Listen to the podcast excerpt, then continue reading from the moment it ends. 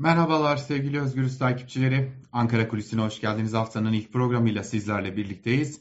12 Şubat'ta başlayan altılı masa toplantıları dün gerçekleştirilen son toplantıyla, daha doğrusu ilk turun son toplantısıyla nihayet erdi. 2 Ekim'de CHP Genel Merkezi'nde yeniden Cumhuriyet Halk Partisi'nin ev sahipliğinde ikinci tur toplantılar düzenlenecek. Tabii ilk aşamada e, ortaya bir anayasa mütabakat metni çıktı. E, bu güçlendirilmiş parlamenter sistemle ne kastediliyor? Bu 28 Şubat'ta duyuruldu. Ardından komisyonlar kuruldu. Seçim güvenliğine, ekonomiye ilişkin bir takım adımlar atılacağı duyuruldu.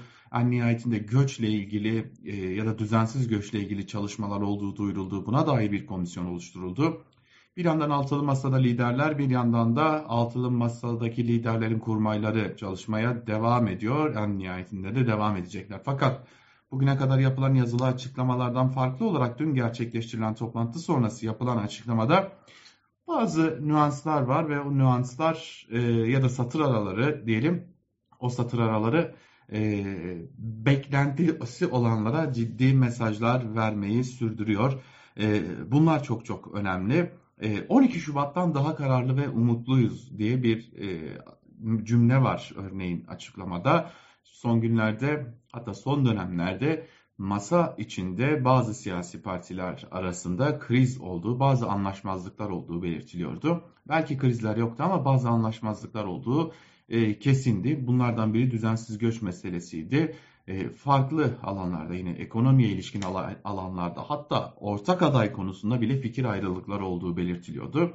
Bunlar ne kadar çözüldü ne kadar çözülmedi ayrı bir tartışma konusu ama bunun bir krize dönüşmeyeceğinin mesajının liderler içerisinde e, tekrarlandığını belirtmek lazım. Liderler farklılıklarımız olabilir, görüş ayrılıklarımız olabilir. Fakat ne olursa olsun bunun bir krize dönüştürülmemesi için çabalarımızı sürdüreceğiz diye de e, neredeyse bir mütabakata varmış durumdalar. E, yine açıklamada e, belirtilen milletimiz tarafından altılı masa olarak adlandırılan işbirliğimiz kararlılıkla bugünkü aşamasına gelmiştir deniliyor.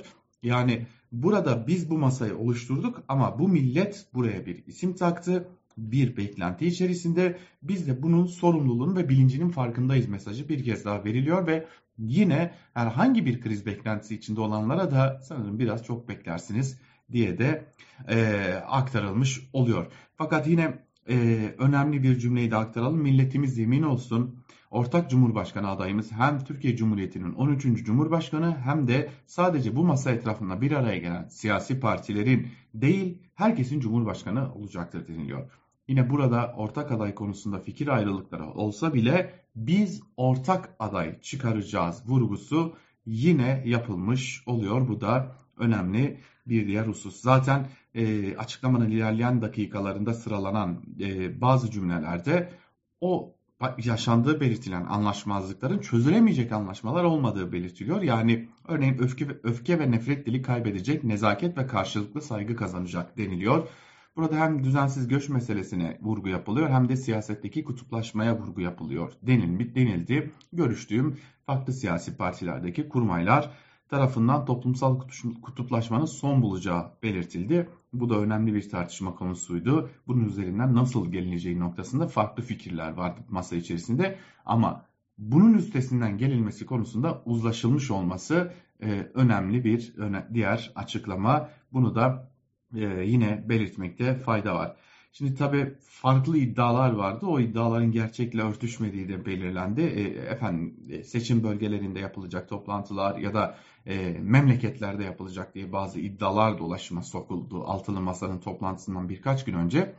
E, bir ara bu fikrin tartışıldığı, bu fikre kimi liderlerin sıcak baktı, kimi liderlerin ise burası Ankara, Ankara'da başkentte bu işi bitirmeliyiz diye e, pek de sıcak bakmadığı bildirildi. En nihayetinde 2 Ekim 22 2 Ekim 2022 Pazar günü Cumhuriyet Halk Partisi'nin genel merkezinde saat 14'te yine ikinci turun ilk toplantısı gerçekleştirilecek. Zaten ayda bir toplandıkları içinde e, neredeyse seçim dönemine gelmeden kuvvetle muhtemel 3. ya da 4. toplantıda e, ortak adayın açıklanması bekleniyor. Yani artık şunu net olarak söyleyebiliriz ki ortak adayın belirleneceği tur başladı.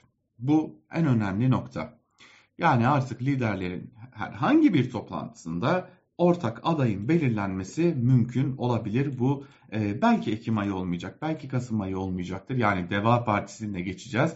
Fakat artık yavaş yavaş belki Ocak ayı içerisinde, en geç Şubat ayı içerisinde öyle görünüyor.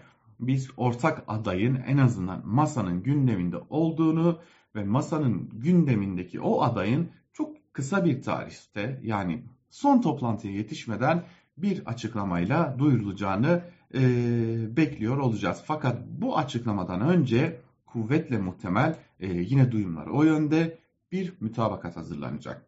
Ortak aday kazanır ise yetkilerini nasıl kullanacak? Yetkilerini nasıl paylaşacak? E, bu siyasi partiler e, arasında görev dağılımı nasıl yapılacak gibi en kritik aşamaya artık geçilecek. İşin özü şu yani artık altılı masa tali konuları konuştu. Ee, yani tali konular değil elbette bunlar ama çerçeveyi çizdi. Şimdi çerçevenin içerisindeki fotoğrafı belirleme aşamasına geldi. O da ortak aday, ortak adayın yetkileri ve ortak adayı çevresindeki kurmaylar, bürokratlar. İşte şimdi asıl bölüm başlıyor diyebiliriz. Hoşçakalın. Bir başka bölümde görüşmek üzere.